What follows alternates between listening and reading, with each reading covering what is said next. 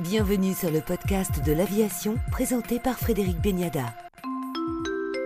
Alain Battisti, président de la Fédération nationale de l'aviation marchande, invité du podcast de l'aviation. Bonsoir Alain Battisti. Bonsoir Frédéric. Alors, pouvez-vous nous faire un bilan de cette saison estivale pour euh, les compagnies aériennes françaises? Euh, C'est moins pire par rapport aux prévisions du printemps dernier?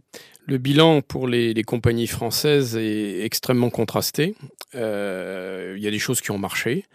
Par exemple, les vols long courriers sur la Réunion ont plutôt bien fonctionné. Par contre, d'une façon générale, le long courrier a marqué le pas, simplement pour euh, des raisons de fermeture euh, administrative pour les passagers, puisqu'on ne pouvait pas aller aux États-Unis, on ne pouvait pas se rendre au Canada, l'Amérique du Sud est fermée, l'Asie est fermée aux passagers français ou européens. Donc une difficulté quant au long courrier, avec en plus une fermeture des Antilles à partir euh, de la quatrième semaine de juillet, alors que les compagnies françaises, que ce soit Corsair, Air Caraïbes, French Bee ou encore Air France, avaient misé sur les Antilles pour l'été. Donc globalement, même s'il est encore un tout petit peu tôt de faire un bilan, ça n'a pas très bien fonctionné sur le long courrier. Ce qui a marché, c'est le court et moyen courrier, le low cost, en particulier euh, de l'Europe du Nord vers l'Europe du Sud, et au départ de la France, un certain nombre de destinations vers la Grèce, l'Italie ou encore l'Espagne ou le Portugal ont plutôt bien marché. Un grand marché qui a été euh, également en berne, c'est celui de, l'Afrique du Nord, Maroc, euh, Algérie, Tunisie, mais également la Turquie qui a été mis en zone rouge.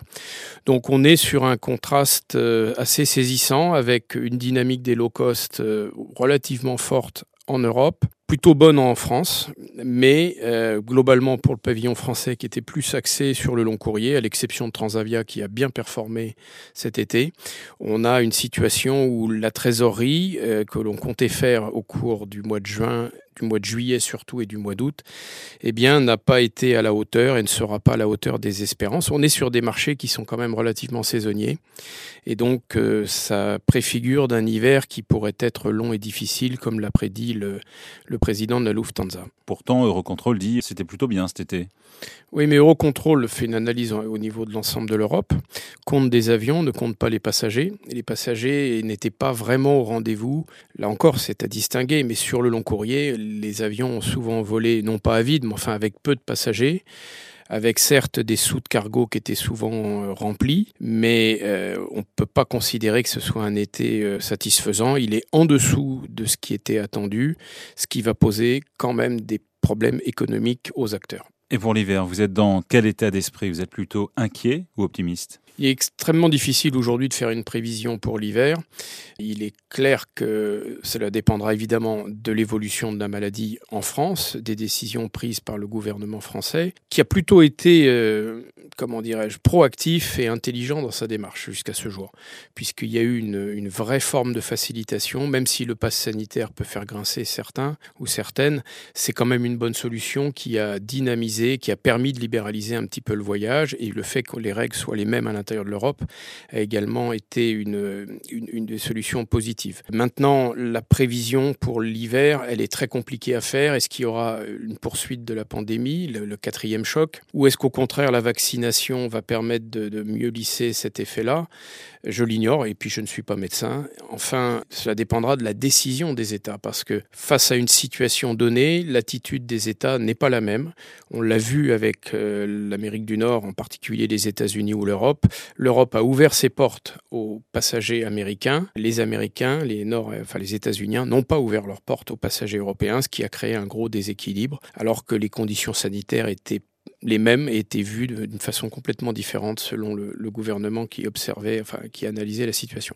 Les mesures gouvernementales de soutien aux compagnies aériennes vont finir par s'arrêter. Elles sont aujourd'hui toutes sous oxygène, sans oxygène, elles mourront oui, il est clair qu'à partir du moment où vous avez vos passagers ont interdiction de prendre l'avion et que par ailleurs il y a des pays auxquels vous ne pouvez pas accéder, il est clair que les compagnies aériennes ne peuvent pas réaliser leurs chiffres. Certaines ont eu des positions plutôt courageuses, comme par exemple Air France, qui a remis environ 70% de ses capacités de l'année 2019. Malheureusement, les remplissages n'étaient pas toujours au rendez-vous. Donc oui, les compagnies ont besoin de la poursuite d'un certain nombre de dispositifs. Nous avons eu des discussions extrêmement récentes avec le, le gouvernement et en particulier avec le, ministre de l'économie, Bruno Le Maire, un plan voyage qui inclut bien sûr les agences de voyage, mais aussi euh, les tours opérateurs, les compagnies aériennes, enfin les acteurs du, du voyage, va être mis en œuvre. Nous attendons évidemment beaucoup de ce plan.